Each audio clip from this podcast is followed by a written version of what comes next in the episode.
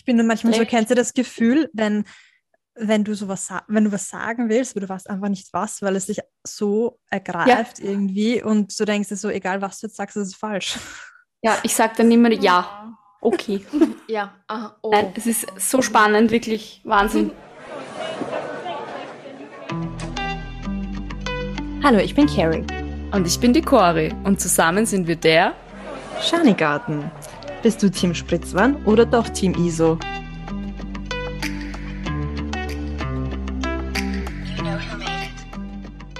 Hallo unsere lieben Freunde des Schanigartens. Heute geht es weiter mit Melanie und ihrem Tagebuch. Bombenalarm, Entscheidungen treffen, Freunde finden. Und hier wieder unsere kleine Triggerwarnung. Falls euch sowas schon mal passiert ist, hört euch die Podcast-Folge bitte nicht alleine an, sondern nehmt so einen Freund, eure Freundin, eure Freunde und hört euch den Podcast gemeinsam an. Es ist wirklich sehr spannend, sehr interessant und wir waren wirklich sprachlos. Und das kommt selten vor. Oder Carrie?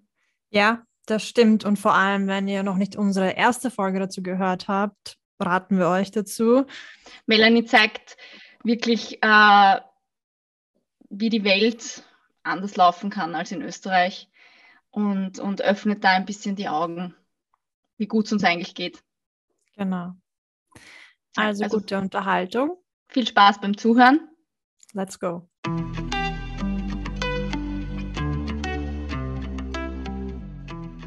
Für mich, egal was in meinem Leben passiert ist, es hat mir immer geholfen, darüber zu sprechen und darüber zu schreiben, über das, was ich erlebe. Wir sind gespannt. The stage is yours.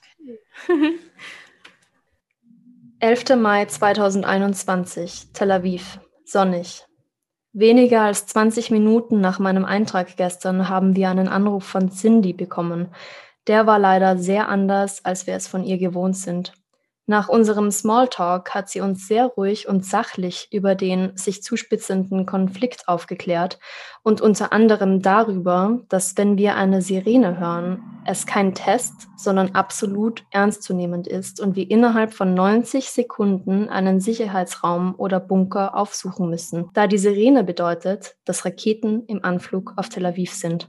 Wir haben dann sofort angefangen, eine Safe Room Tasche zu packen. Sollte doch etwas passieren, wollten wir sicher gehen und haben unsere wertvollsten Dinge wie Hard Drives, Journals wie dieses hier, Reisepässe und Kreditkarten, Ladekabel, Speicherkarten, Handys eingepackt.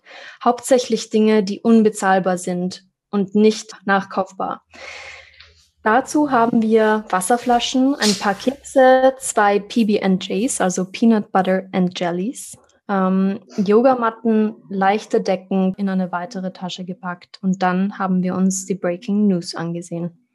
Jede Sekunde gab es neue Benachrichtigungen über Raketenangriffe im Land und um circa 10 Uhr ging es dann bei uns wieder los. Ab in den Bunker, Taschen schnappen, Wasser und wir rennen. Nach einer halben Stunde wieder nach oben, Nachrichten schauen und mit Familie telefonieren. Und bald haben wir uns ins Bett gelegt. Wir waren wirklich erledigt und sind zu unserem Erstaunen auch sehr schnell eingeschlafen, trotz unserer Angst vor neuen Angriffen.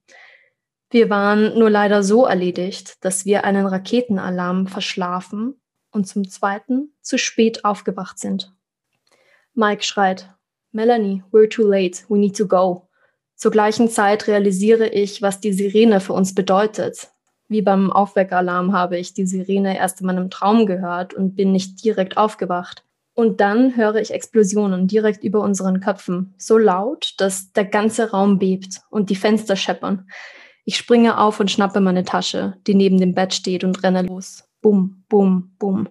Die Explosionen werden lauter und mein Gedanke ist, die nächste konnte uns treffen. Ich renne so schnell. Ich habe echt keine Zeit, mich umzudrehen. Ich bete, dass Mike mir auf den Fersen dicht hinter mir ist und wir beide es noch rechtzeitig in den Bunker schaffen. Jetzt nur bitte nicht die Treppen runterfallen. Jeremy, Mikes Teamkollege, hat auch verschlafen. Der ist mit uns zur gleichen Zeit in den Bunker gelaufen. Als wir dort ankamen, war die Tür zu. Ich drücke den Türgriff panisch nach unten. Er blockiert. Ich klopfe gegen die Tür, rüttle fest am Griff. Ich klopfe, ich schlage gegen die Tür, bis ich endlich klar genug im Kopf bin, um mich zu erinnern, dass man die feste Stahltür nach oben öffnen muss. Nach gefühlten Stunden öffnet sich die Tür. Dikla, unsere Nachbarin, steht im Raum und sagt, Where have you guys been? I've been waiting for you guys. You've missed the first alarm. Die kleine Maus, Diklas Tochter, schläft wieder tief und fest. Ich zittere am ganzen Körper, mein Herz schlägt mir bis zum Hals und ich denke mir, das war knapp und sollte nicht nochmal passieren. Darauf folgte eine weitere Nacht im Bunker. Wow, ich habe die ganze Boah, ich auch. wow. Wie geht's dir dabei, wenn du das jetzt liest von damals? Ähm, es versetzt mich teilweise wieder in diese körperliche Anspannung. Es ist jetzt ziemlich genau ein Jahr her. Ich glaube, das ist Mai 2021. Genau, ja. Also ja. ich muss sagen, ich habe von dieser Zeit PTSD bekommen, also Post-Dramatic Disorder habe einfach ein Trauma erlitten von dieser Zeit und ähm, habe dann auch, weil es einfach wirklich schwierig war für mich, das abzuschütteln, Therapie begonnen. Also es gibt ähm, BetterHelp. Das ist so eine Online-Plattform von Therapeuten, nicht gesponsert. und ich habe eben selber Ads, also Werbeanzeigen bekommen von dieser App und dann dachte ich mir, dadurch, dass ich so viel herumreise, ist es für mich schwierig, vor Ort zu jemandem zu gehen. Und ich dachte mir, dass das vielleicht mal etwas Gutes wäre ähm, zum Ausprobieren, weil es einfach wirklich schwierig war für mich. Hier auf Limassol, also auf Zypern, gibt es gefühlt jeden zweiten Tag Feuerwerke. Es ist eine Insel, da gibt es so viele Partys, Open-Air-Feiern, Hochzeiten. Nur manchmal sind diese Feuerwerke, da kommt dieser Schall durch die Gebäude durch und man spürt das ein bisschen. Und das ist das, was meinen Körper so richtig ins Trauma versetzt. Also das war für mich mental und vor allem physisch, weil mental weiß ich ja, dass ich sicher bin. Nur mein Körper hat eben anders reagiert. Wie gehst du jetzt damit um im Alltag? Weil jetzt hast du ja schon ein bisschen die Therapie gemacht. Ähm, wie ist das jetzt für dich im Alltag? Vor allem jetzt, wenn die Feuerwerke da so oft in Zypern sind. Ich meine, ich kenne das von mir zu Silvester. Ich finde das schon zu Silvester äh, schrecklich und ich habe nicht so ein posttraumatisches Erlebnis gehabt. Ja. Wie gehst du damit um? Also es gibt natürlich, also kannte ich davor auch schon, aber meine Psychologin hat auch eben gewisse Coping-Mechanismen, wie man am besten in so einer Situation umgeht, wenn der Körper wieder in diese Stresssituation oder diese Flucht, diesen Fluchtmodus verfällt, weil das ist, ist ja eigentlich, was es ist ähm, bei mir.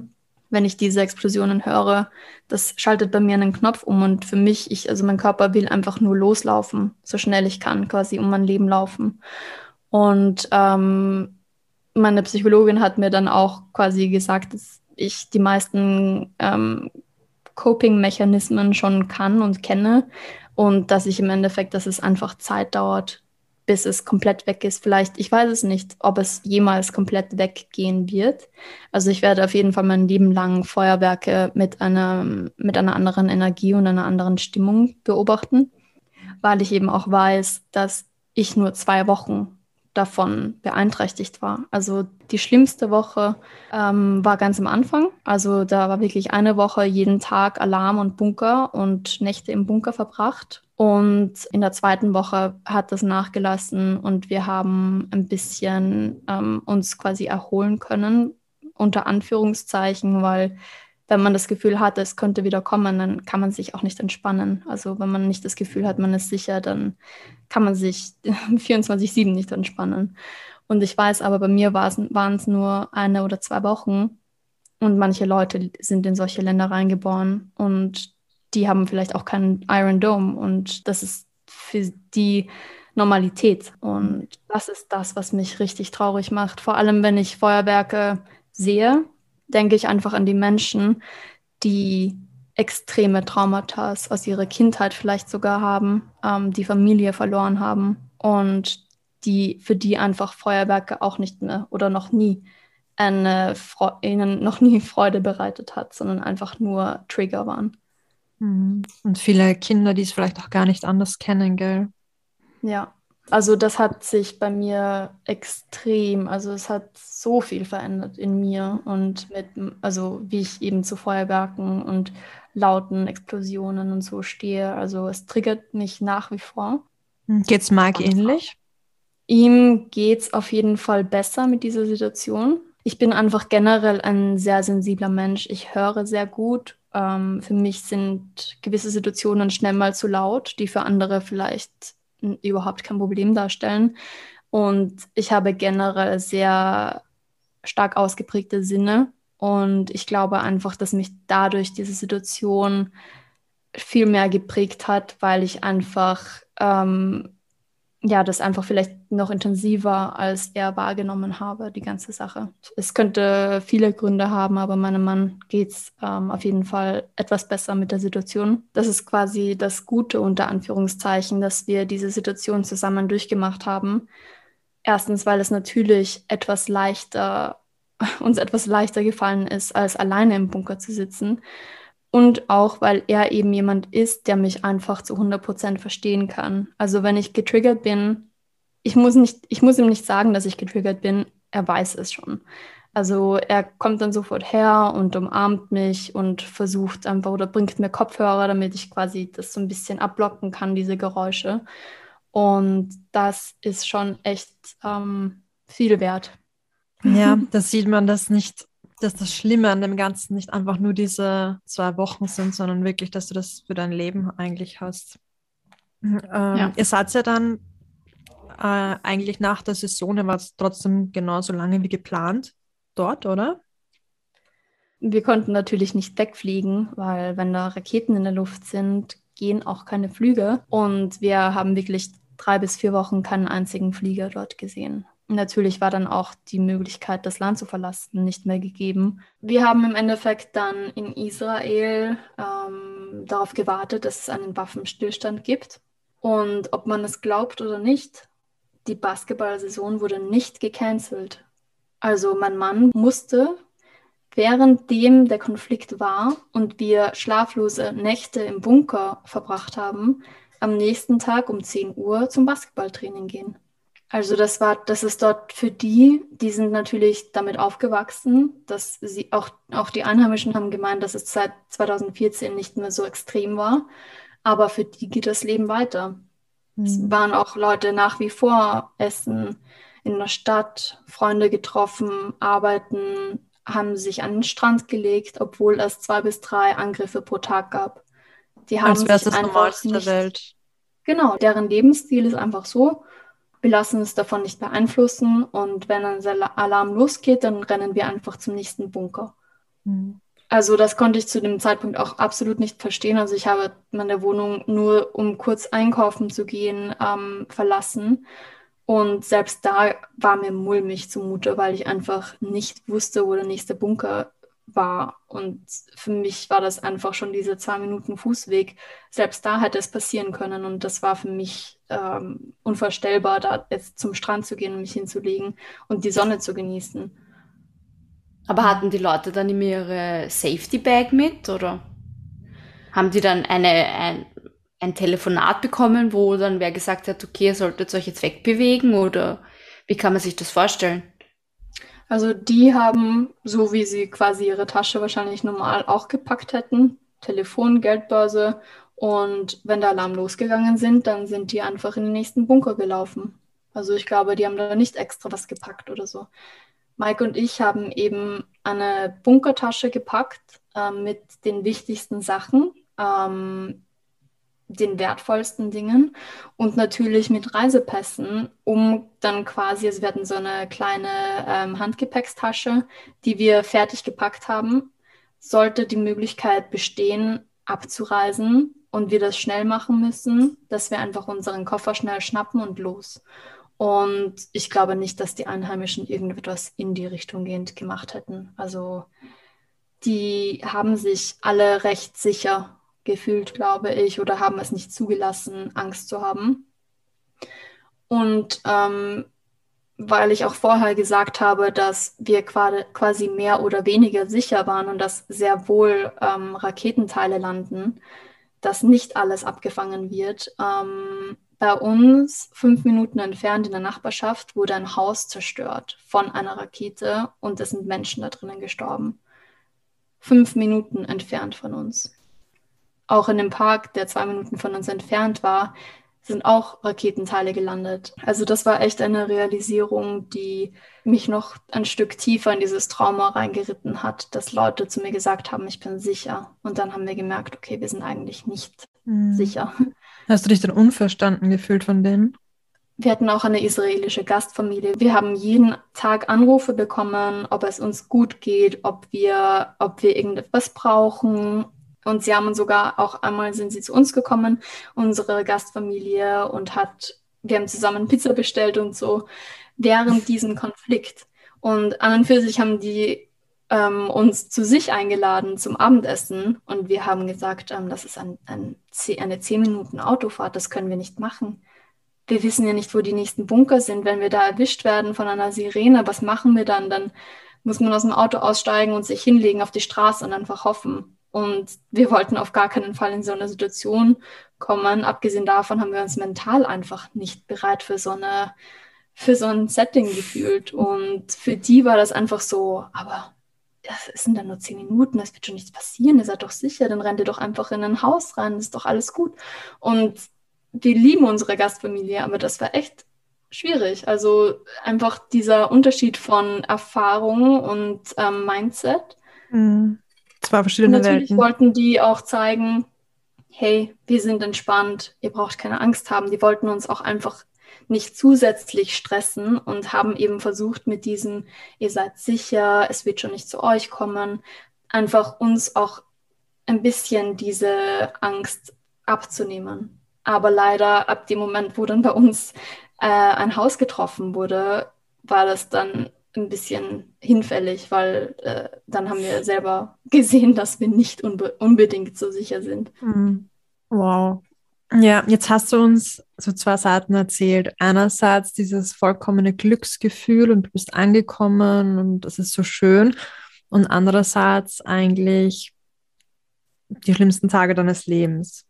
Würdest du jetzt, wenn Mike zum Beispiel wieder dort spielen könnte oder ein Angebot bekommt, würdest du wieder dorthin ziehen? Ich stecke mental in so einem extremen Zwiespalt. Einerseits bin ich traumatisiert von den Erfahrungen. Andererseits, ich habe mich so in dieses Land, in diese Stadt verliebt. Ich bin einfach mental in einer total komischen Situation, was Israel betrifft. Ähm, wir haben uns aktiv dafür entschieden, dieses Risiko einzugehen. Dennoch glaube ich, dass ich nie wieder dort leben könnte. Israel gerne wieder mal zu Besuch, um unsere Freunde zu besuchen, aber leben können wir uns nicht vorstellen. Und das Verrückte ist, wo wir dort angekommen sind, haben Mike und ich sogar gesagt, hey, vielleicht haben wir mal ein Haus hier, ist doch so schön hier. Von einfach dem besten Land überhaupt zu, wir wollen hier nur noch weg, wir sind hier nicht sicher, es ist ein, ein absoluter Albtraum. Und das Verrückte ist aber, nach dem Waffenstillstand ist alles wieder so gewesen wie vorher. Also es war, die Leute haben so gelebt wie davor und es hat sich angefühlt, als wäre nie etwas gewesen.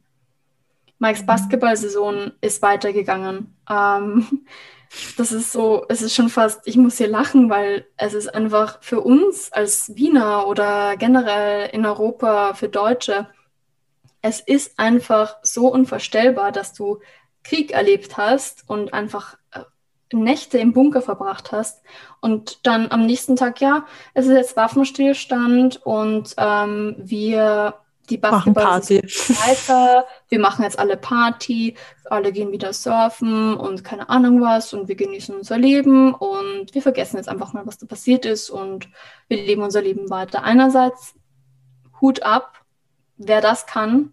Ähm, ich meine, wenn man in so einem Land groß geworden ist, das ist wahrscheinlich der einzige Weg, wirklich glücklich leben zu können.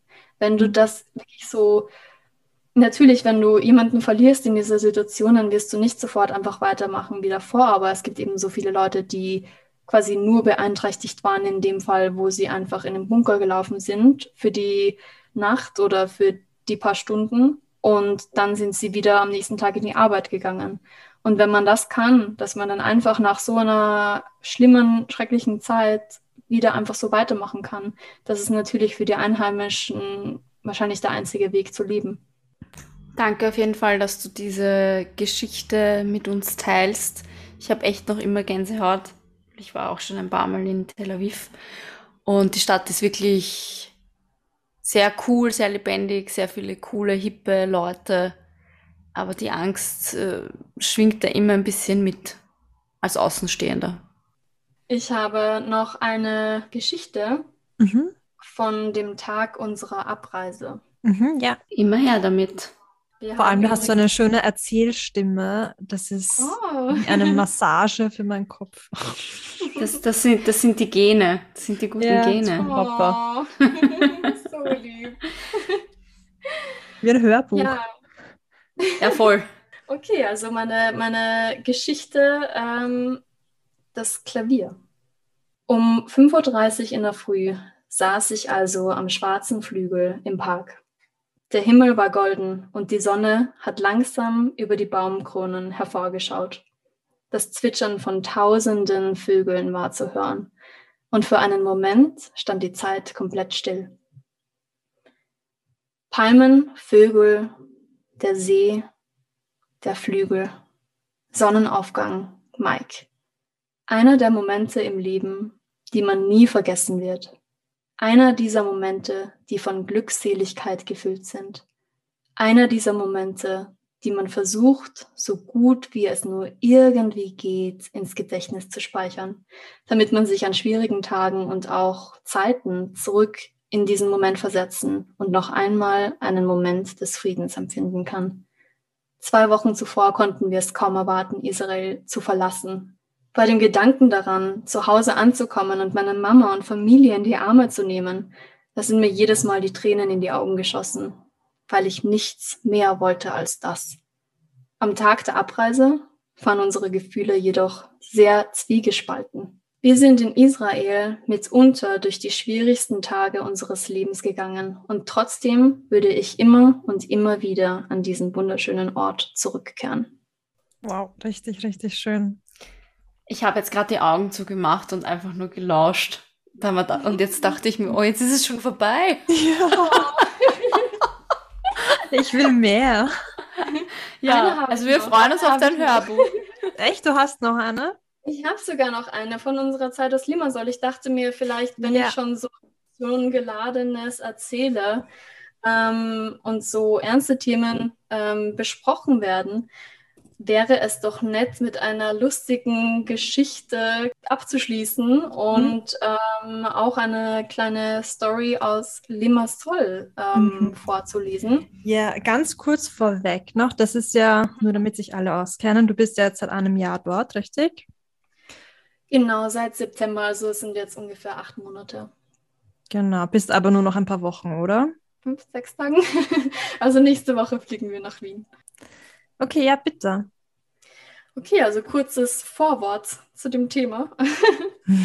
ähm, das Reisen kommt mit sehr vielen Schwierigkeiten. Ähm, jedes Jahr, also wir haben ja jetzt innerhalb von sechs Jahren, haben wir in sechs verschiedenen Ländern gelebt. Und es ist nicht leicht, jedes Mal seine Zelte aufzubauen, abzubauen, sich quasi neu in der Stadt zu finden. Bis jetzt waren es sogar alles Städte und Länder, in denen ich noch nie zuvor war. Also wir sind wirklich blind in ein Land, in eine Stadt gezogen, die wir einfach nicht kannten. Dieses ständige Umziehen ähm, kommt mit mehreren Schwierigkeiten, äh, wie zum Beispiel eine Community zu finden, Freunde zu finden. Also in jedem Land ist es jedes Mal aufs Neue echt schwierig, Fuß zu fassen, ähm, ob es jetzt Karriere, Jobs betrifft. Also ich habe bis jetzt in fast jedem Land etwas anderes gemacht. Ähm, ich habe mich quasi immer dem Land angepasst, der Situation angepasst und ähm, habe dann natürlich auch vor allem nach einigen Jahren. Ich habe mich nach Freundschaften gesehnt und ich wollte einfach, natürlich habe ich immer wieder mit Mikes Teamkollegen, also wir, die sind dann zu uns gekommen, wir haben Pizza Nights gemacht, also selbstgemachte Pizza und was weiß ich. Aber so eine Freundin zu haben, mit der man dann auch teilweise natürlich andere Gespräche führen kann, ähm, das war etwas, das ich in Tel Aviv zum Beispiel extrem vermisst habe. Und durch Corona und alles war es natürlich noch schwieriger, jemanden kennenzulernen. Man ist nicht so oft in eine Bar oder feiern gegangen.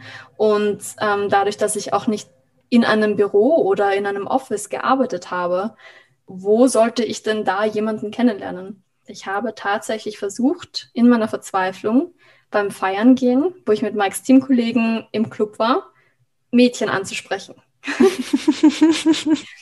und das ist ein bisschen, ja, das hat nicht funktioniert. Also die Mädchen waren nicht da, um neue Freundinnen zu finden und haben mich, ähm, wo ich sie angesprochen habe, ein bisschen seltsam beäugt wo sie nicht genau wussten, wie sollen sie das jetzt einordnen. Ähm, ich habe ihnen dann aber gleich gesagt, ich bin mit meinem Mann da. Also die wussten, ich will sie nicht angraben oder so. Und ich habe auch gesagt, hey, das sind doch Teamkollegen, ich kann mich denen vorstellen. Hat alles nicht funktioniert. Die dachten, ich bin einfach ein Creep. Und ja, ich habe dann relativ schnell damit aufge also aufgehört und aufgegeben.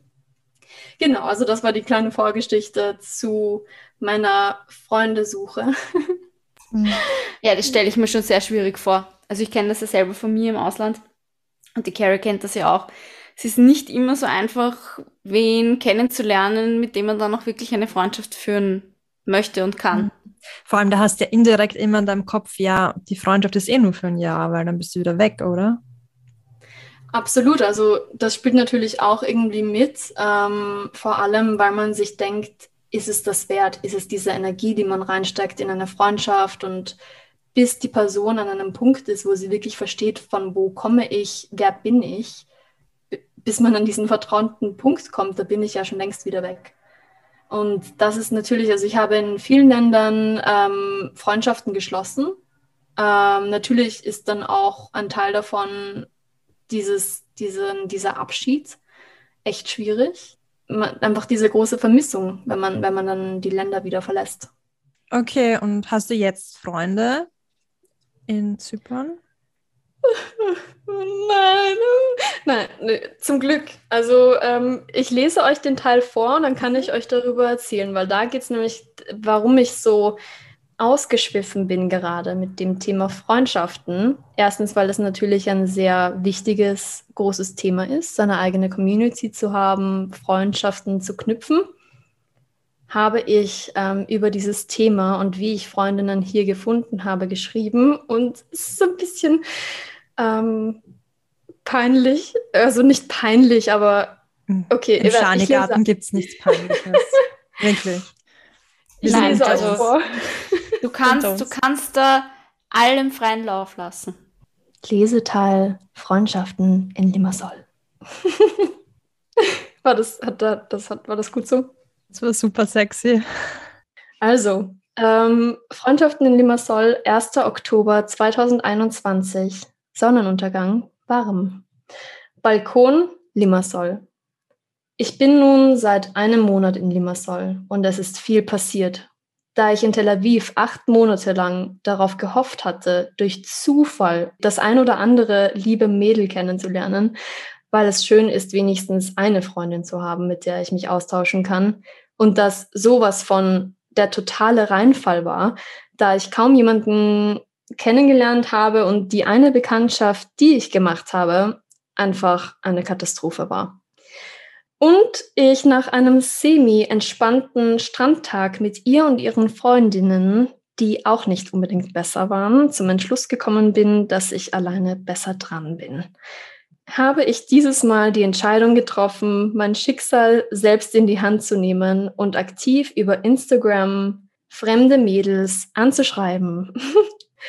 Ob man es glaubt oder nicht, ich habe mich wirklich überwunden, auf Instagram mit dem Hashtag Limassol auf Freundinnensuche zu gehen und Mädchen slash Frauen angeschrieben, die sympathisch rüberkommen und oder scheinbar die gleichen Interessen haben. Ich habe dabei mit aller Kraft versucht, nicht komplett creepy rüberzukommen, damit ich sie nicht bereits und mit der ersten Nachricht abschrecke. Aber ich muss ganz ehrlich sagen, ich finde die Idee gut. Ich, würde ich würd das auch nicht, äh, wenn, wenn du mir jetzt schreiben würdest, ich würde das auch nicht als creepy betrachten. Ja, also ja. ich meine, ob man es glaubt oder nicht, jede hat mir geantwortet und jeder hat sehr positiv darauf reagiert und echt nett geantwortet. Ich habe mich nicht mit jeder getroffen, weil ich dann für mich auch entschieden habe, okay, da, da passt die Stimmung so ein bisschen vom Schreiben. Das ist ja wirklich so wie bei Tinder, also da trifft man sich auch nicht mit jedem, mit dem man anfängt zu schreiben. Total verrückt. Aber ganz kurz, wir haben uns ja auch nicht anders kennengelernt. Nur damals gab es noch kein Instagram, glaube ich. Da gab es nur Facebook. Das ist so lustig, weil ich musste genau darüber nachdenken und ich dachte mir so, Melanie, tu nicht so, als wäre das das erste Mal, dass du sowas machst. also, Aber jeder hat doch irgendwie so eine Instagram- oder Social-Media-Freundin, die man vielleicht noch nie gesehen hat und mit der man sich gut versteht. Und vielleicht trifft man sich dann mal und, und, und merkt, dass man sich gut versteht oder vielleicht versteht man sich auch nur gut online. Ja, aber bei uns war es so, ähm, dass wir geschrieben haben und uns, glaube ich, eine halbe Stunde später getroffen haben. Also das war jetzt nicht so ein längeres Folgen oder so, sondern hart auf hart, ganz oder gar nicht. Dann wollte das Schicksal einfach, dass ihr zusammenfindet. Ja, eindeutig. Die nächste Love Story. Also da ich, war ich wieder, ich habe schon früh angefangen damit. Wie alt waren wir? 14 Jahre alt oder so. Und ich habe mhm. dich einfach angeschrieben, weil ich feiern gehen wollte und keine, keine von meinen Freundinnen Zeit hatte. Und ich dachte mir so, ja, die Carrie, die schaut ganz nett aus, die schreibe ich mal an. Gut, da kommen wir jetzt an. gleich zu der Frage, die wir am Anfang mehr oder weniger verschwitzt haben. Bist du Team Spritzwein oder Team ISO? Es tut mir leid, aber ich bin Team Spritzwein. Ich bin aber absolut Team Fitness. Also ich bin eher so, dass ich, ich gehe gerne trainieren und zum Abschluss trinke ich gerne einen Spritzwein. Ich weiß, warum du meine Freundin bist. Also wie die Carrie eigentlich. Aber vielleicht gibt es ja irgendwann mal einen ISO mit Spritzwein. Vielleicht die Kombi. Der Schanigarten-Cocktail. Ja, hallo, das ist doch eine Marketinglücke. Coming ja, soon. Nimm nicht alles vorweg, bitte. So, also wenn hier irgendwo oh Getränkehersteller zuhören, das wäre das nächste It's-Getränk. Wow, okay, aber da kommt noch viel auf, viel auf uns zu mit der Schanigarten. Back zur Friends Story. Ja, also hat, hat un unglaublich gut funktioniert und ich habe jetzt drei, vier Freundinnen, mit denen ich mich regelmäßig treffe und wo ich auch sagen kann, dass ich wahrscheinlich mein Leben lang mit denen in Kontakt bleiben werde. Also wer auch immer das hier hören muss, tut es. Es ist nicht creepy. Schaut einfach, dass ihr es richtig formuliert und ähm, es funktioniert. Es gibt ja auch Apps, die man eben zum Freundesuchen verwenden kann. Da bin ich leider erst viel zu spät drauf gekommen, habe ich auch noch nicht gemacht, aber das ist vielleicht etwas, das ich als nächstes probieren werde. Aber Hashtag und die Stadt, in die du ziehen willst, da, da findet man so viel, ob es gute Restaurants sind, ob es gute Locations sind, ähm, Ausstellungen oder eben die nächste Freundin. Mm, du bist ja zusammengefasst sehr, sehr oft vor großen Entscheidungen gestanden. Wie, wie gehst du damit um? Wie machst du das? Also es war auf jeden Fall Learning by Doing. Es ist ja so, wenn man vor Entscheidungen steht, ob groß oder klein, da spielt Angst oft eine wirklich große Rolle, äh, vor allem bei schwierigen und sehr wichtigen Entscheidungen, die auch eventuell das Leben verändern können. Ähm, mein Mann und ich stehen mindestens ein bis zweimal im Jahr vor so einer richtig großen Entscheidung und besonders wenn die Basketballsaison vorbei ist und wir uns nach nachdem einige Angebote von verschiedenen Ländern reingekommen sind, müssen wir uns dann eben entscheiden, ähm, wohin die nächste Reise geht, beziehungsweise wo wir in den nächsten acht bis zehn Monaten leben werden. Also da hängen wir ja im Sommer oft in der Luft und wissen einfach nicht wohin. Und was mir einfach, welcher Ansatz mir geholfen hat bei diesen Entscheidungen, ähm, es war einfach so, wenn die Angst antriebslos und unzufrieden auf einer Stelle im Leben stehen zu bleiben, größer ist als die Angst, mit Ungewissheit und Veränderung klarzukommen.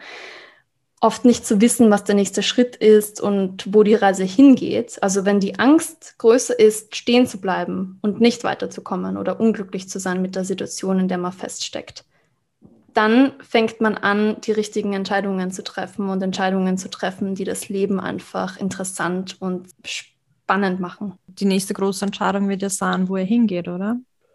Oh ja.